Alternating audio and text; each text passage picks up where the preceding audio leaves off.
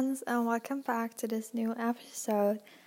I kind of promised you this episode last week, as I said that there will be a second part where I'll tell you my most horrible work story ever. So, hey, hi, hello. OMG, that's an intro of my favorite YouTuber. Welcome or welcome back to my new episode and to my podcast. I'm Veronica, I'm your host. I just love doing this, it sounds so fun. So, okay, yeah, I'm Veronica, I'm 16 years old, and this is my podcast, Dear Best Friend. You can subscribe to my podcast and leave me a review. I find those really helpful. Thank you all for doing this. And for tuning in every Wednesday because every Wednesday I'll release new episodes of this podcast and maybe in the future also some with some other people on here. Like I can't promise anything, but I hope so. That will be so cool. So stay tuned. Okay. I'm literally rambling today. I'm just rambling the whole episode. So if you don't like rambling episodes and you would rather have some more facts about my job or in general about working while going to school, I have two other episodes. One's with pros and cons of working, and one where I'll talk about how I got my job, what I work, all this stuff, um, job interview, all kind of this stuff. So, what you should know, I'm working at an ice cream parlor. We do create some sort of cups with toppings, um, different sort of creations, you know. But we also sometimes go to events and just sell normal ice cream. And I needed to do this like literally not a lot of days ago. I mean, of course, I was not that excited for doing this because it's sometimes a lot of stress, and especially when you're at an event or a festival, there are a lot of people wanting to eat ice cream, and you have a really stressful time there.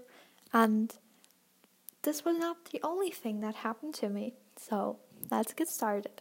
I arrived there really punctual, even with some time left, so I'd have time to prepare everything and really fo- be focused on my work. But the next thing I know is that none of my chef and no other workers from my company were there. I was the only one, and I called um, kind of the team, and they told me that I have to look for another chef from this event, and that then I have to organize a place where we'll put up ice cream counters, if you know what I mean, and it has to be somewhere in the shade so the ice cream does not melt. And I have to organize this all by my own. There was no one else, and I did not know the chef of the event. I did not know anyone else at this event. I was the heck, I was alone, so alone. And that was not even the worst part of it because then I waited for um, the ice uh, counter, ice cream counter. I hope you know what I mean with that. Um, arrive because you you'll get it delivered with a car because basically it's really big. And let me tell you guys, I waited for like literally more than one hour at for this stupid counter. And the reason for this is that the person delivering the ice cream counter had some other things to deliver too, and so I had to wait the whole time and already talk with the chef about where to put the ice cream counter, and they organized um, stuff for me so it could be in the shade. And it was so embarrassing because I was waiting there the whole time, one hour, not knowing anyone else, any people. It was hot outside. The sun was burning down from the sky. This was almost the point where I was like, oh no, I'm leaving. I don't want to wait here anymore. But then finally, the ice cream counter arrived. And I mean, the one person delivering it was really nice and he helped me like it was a guy he helped me put it up and he helped me organize my stuff and then he was like, I need to go on, I need to deliver some other stuff. And then he left me alone again. So, what you should know about an ice cream counter where the ice cream is displayed, it needs to have a certain temperature so the ice does not melt if you put it in there. and that's like zero degrees. And I had to wait till this temperature is reached, and that needs a long time when it's like 30 degrees at first. But the ice cream counter was already built up, and people thought there was already ice cream, and so many people just came and stood in line and were asking me if they could eat ice cream. I was like, yeah, I'm sorry, you'll need to wait a little bit because the um, counter it has not the right temperature. Can you imagine how annoying it is to tell like a hundred of people that includes loud little children to I don't know old men, mothers who are concerned about their children crying because there's no ice cream, and also the chef of the event. They all were asking, um, when are you selling the ice cream? And I was like, um, yeah, I can't do anything. So the counter reaches the temperature sooner. I literally can't do anything. But then finally the counter had like zero degrees and I put the ice cream in, which was so difficult because my company sent me without telling me how to put stuff in the ice counter, so I had the struggle of my life.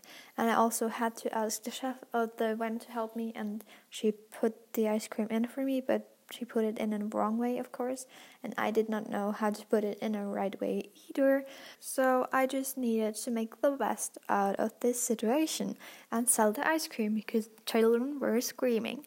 So at a festival, there are um, more than 100 people, and most of them went to eat ice cream, and they all stood in line in front of my ice cream counter, and I had to serve them alone on my own. There is no one else from my company.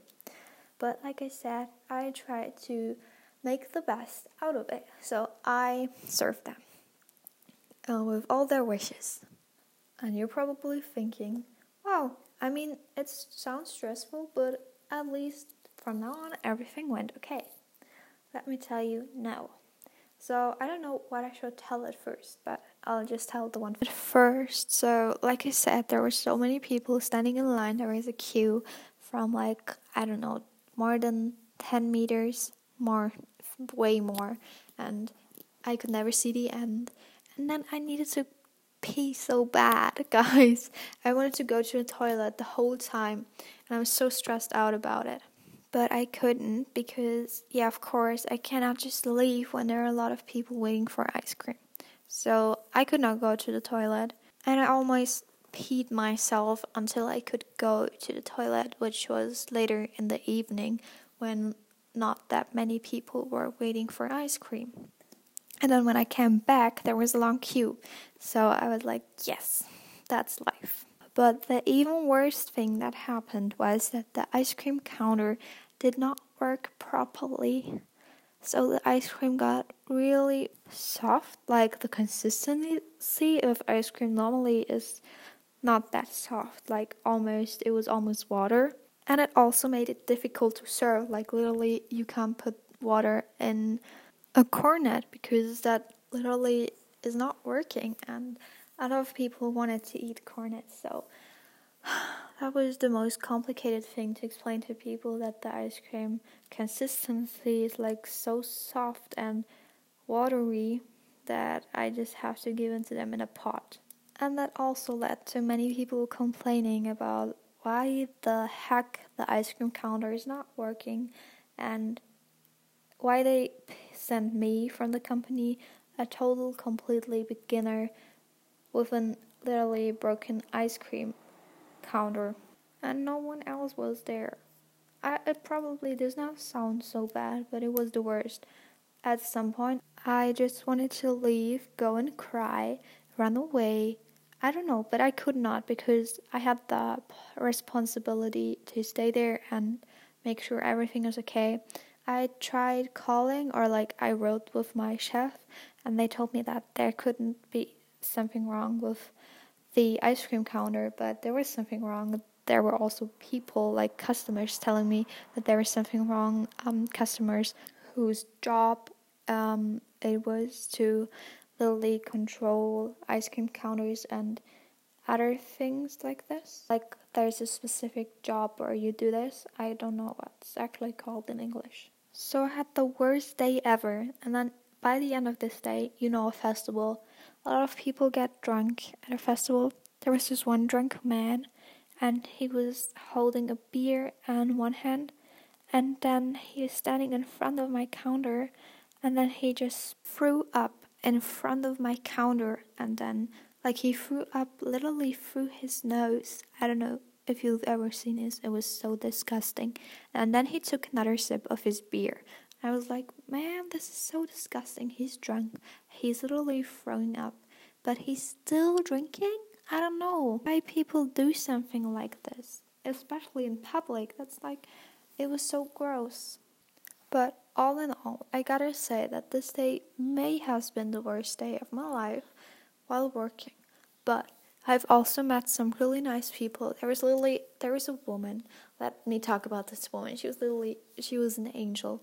Literally, she was um, buying ice cream and she saw how stressed I was, and she, had not had enough money. And I was like, "Yeah, you can bring it to me later, or you don't have to bring it at all." And she came back bringing the money, which was really nice.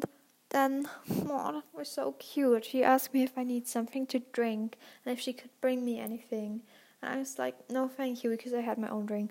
It was like, it was so nice from her.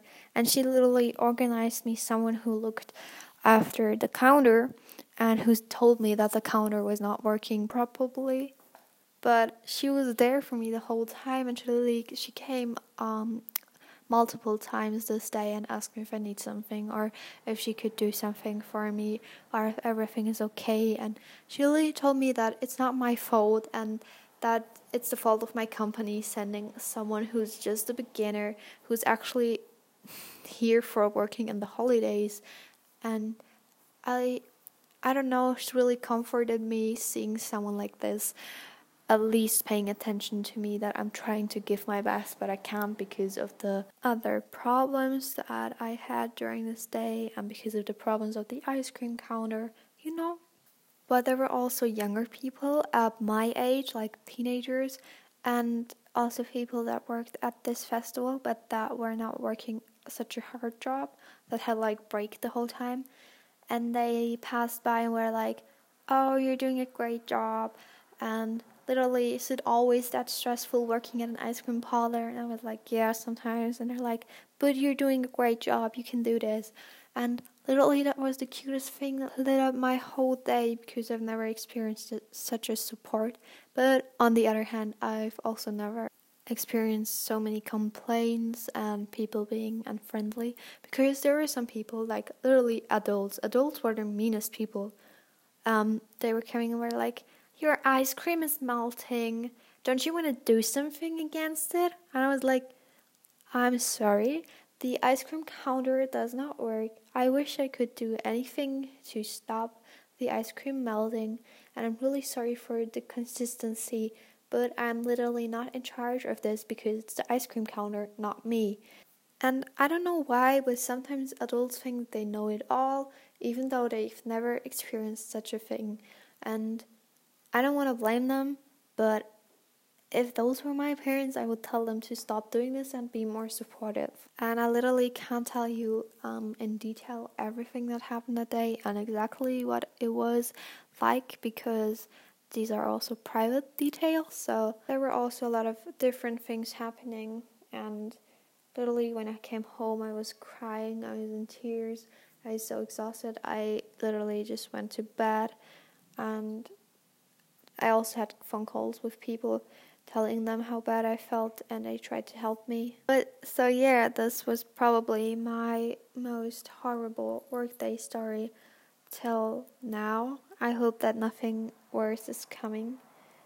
And I hope you literally had some fun listening because that's li- literally ridiculous this whole day. And but now for the next time, I'll know what to do and I can handle these situations better. But I do have to say that I don't think it's okay to send a beginner like me working in this industry to an event where literally everything is going wrong.